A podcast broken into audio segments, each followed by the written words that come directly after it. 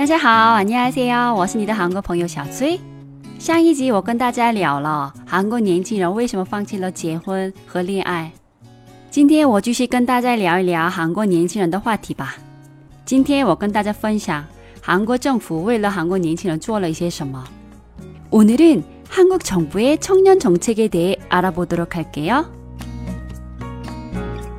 在韩国，不管是年轻人还是老人，都必须要努力、 勤劳，才可以过得好。为什么这样说呢？韩国政府其实为了老百姓制定了一些很好的政策，但你不去查、不申请，那你就享受不到这些福利了。举个例子来说吧，在韩剧《我的大叔》里，女主人公的奶奶之前一直都过得很惨，在家里一个人带着，没人照顾。直到她的大叔男主人公帮奶奶申请了环境条件都很好的免费的福利院，懂这些政策，他们的生活有很大的改善。所以在韩国，一旦你很好利用了政府给你提供的政策，你还是能享受很多福利的。我一个一个讲给你们听吧。在韩国，为了帮助十八到三十四岁的年轻人的就业问题。政府制定了青年就业成功计划，这个计划分三步。第一步的话，帮助年轻人做免费心理咨询，帮年轻人找一下他们的兴趣爱好、特长和就业职能。然后这些就业心理咨询师会帮他们做就业计划，而且他们参加这些咨询的时候，政府还会给大概一千三百块钱人民币的参加费。第二步的话，提供免费的智能培训，在智能培训期间，政府还会给参加培训的年轻人大约两千五百块钱人民币的生活费。第三步的话，教他们面试的技巧，如果需要的话，也陪同他们参加企业面试。每次参加一次面试，政府给补助大概一百三十块钱人民币的面试费，但这个只能最多拿三次。我举个例子吧，我朋友的弟弟，他参加了这个计划，除了他免费参加培训之外，他每个月还有一千多块钱的生活费。他拿了韩式、中式、日式等五个料理资格证，最后当了一家餐厅的厨师。而且在培训期间，他就认识了他现在的老婆，也算是一个很成功的案例了啊。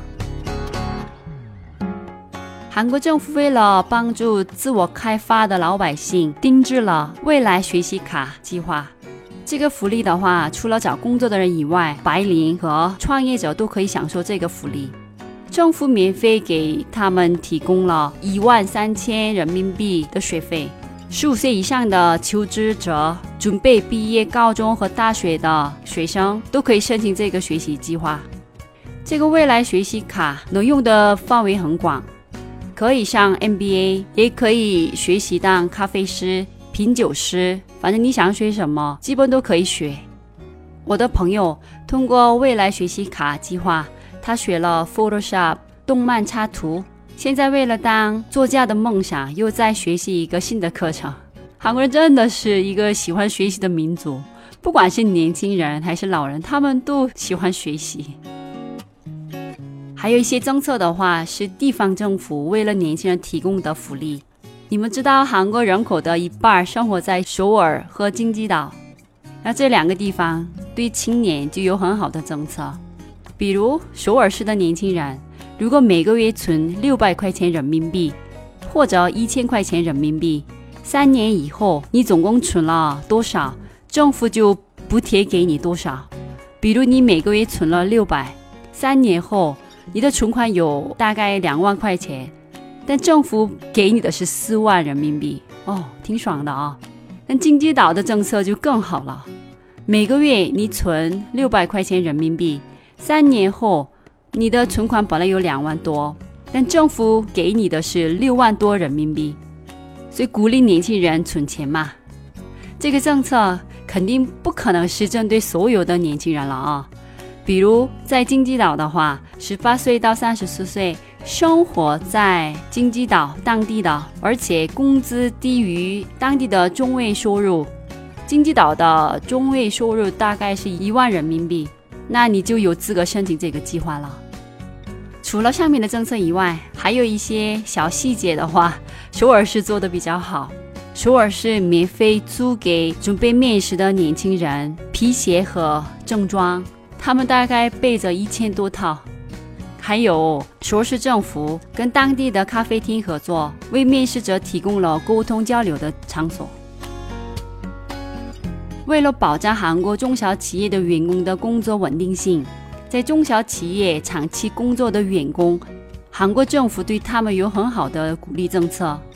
如果你工作满两年，然后工作的时候每个月存了八百块钱人民币，那两年后你大概有两万多，是吧？这段时间企业会为你存两万五，政府补助给你五万五千。所以你在中小企业上班，每个月存八百，两年以后你就有十万人民币的存款了。在韩国已经十一万年轻人在享受这个福利，但一九年会到二十三万人。下面是对年轻人就业者的奖励，那对企业呢？对中小企业有什么补助政策呢？如果五个人以上的中小企业员工人数增加的情况下。雇佣了十八到三十四岁的正式员工哦，政府每年最多向企业补助五万五千人民币，最多三年。这是韩国政府鼓励企业做 blind 面试。blind 面试的意思是，面试的时候不看你的学历和关系，打破学历、出生地、家族关系、外貌和身高等的偏见。就业者可以真正靠自己的能力和实力，可以赢得这个工作机会。虽然有一些人觉得，为什么只给年轻人这么好的福利？那我们呢？四十多、五十岁的我们呢？我们怎么办呢？确实也有这样想的人，但是还是大部分的人的话，很支持政府的这些政策。所以，因为政府的这些努力，韩国年轻人开始看到未来的希望了。下一集我跟大家聊一聊目前韩国年轻人的生活状态和态度吧。那今天到这里了，안녕히계세 요。